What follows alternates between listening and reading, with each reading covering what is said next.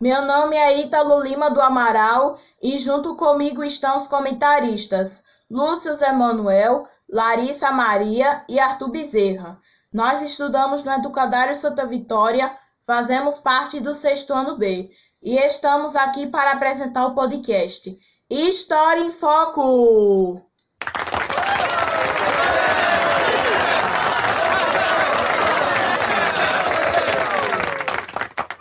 No História em Foco de hoje, estaremos aprendendo um pouco mais sobre um dos períodos da pré-história, que foi o Paleolítico. A palavra paleolítico vem do grego. Paleo é igual velho, mais lítico é igual pedra, ou seja, pedra velha. O Paleolítico vai de aproximadamente 3 milhões de anos atrás, 10 mil antes de Cristo. Esse período também é conhecido como Idade da Pedra Lascada. Você sabe o porquê deste nome? Não! Então vai saber agora. Esse termo vem do fato de os seres humanos daquele período, o Homo habilis e o Homo erectus, usarem objetos produzidos com pedras lascadas.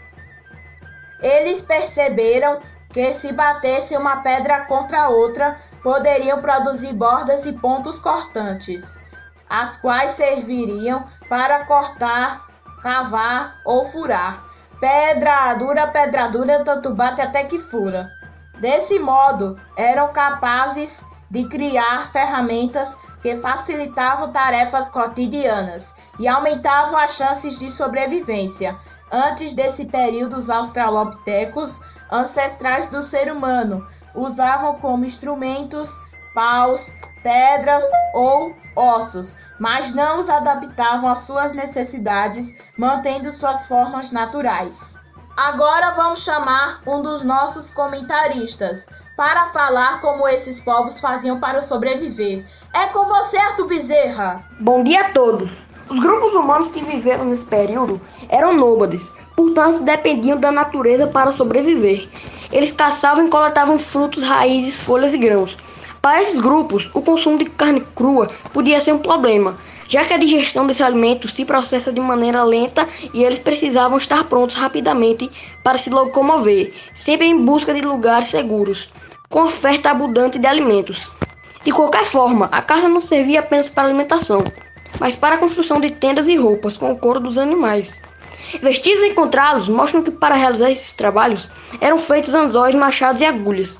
Existem indícios da realização de diferentes atividades por esses grupos humanos, marcados por uma divisão de tarefas. Os homens caçavam e pescavam, as mulheres coletavam outros alimentos e cuidavam das crianças. Agora é com você, Ítalo! É, pessoal, quando a carne era filé mignon, ficava fácil de mastigar, mas quando era um músculo, o negócio ficava difícil. Nesse período, também foram encontradas pequenas estatuetas de mulheres. Vamos chamar Larissa para, para falar um pouco sobre essas estatuetas. É com você, Larissa! Olá, todos! Neste período também foram encontradas pequenas estatuetas de mulheres uma delas que compete na Áustria é chamada de Vênus que resolve uma mulher que resolve com cerca de 23 mil anos. O significado dessas características ainda é reconhecido, porém Há algumas hipóteses no caso da mulher que elencope. Alguns pesquisadores acreditam que ela estava relacionada à fertilidade, pois seus seios e barriga são volumosos. Outros e que os curiosos achavam que ela representava uma pessoa que status social elevado pelo fato que parecia bem alimentar. A campanha que brinca que a peste é choque, como a moleque que choque. Ou para referenciar a natureza, encaixe que cachês, que alimento perfeito, que a escultura ser pequena. Obrigado e até o próximo. Para encerrar este podcast, História em Foco, o comentarista Lúcio Emanuel vai falar de uma das descobertas mais importantes desse período. É com você, Lúcio! Olá a todos! Uma das conquistas mais importantes do Paleolítico foi o domínio do fogo.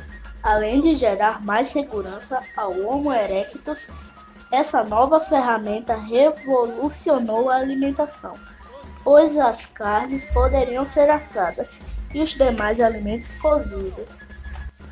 Não se sabe exatamente como essa descoberta aconteceu.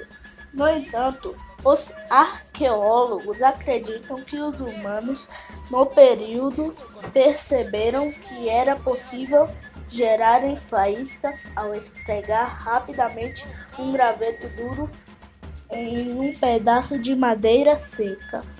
O mesmo poderia acontecer se batessem com rapidez uma pedra na outra.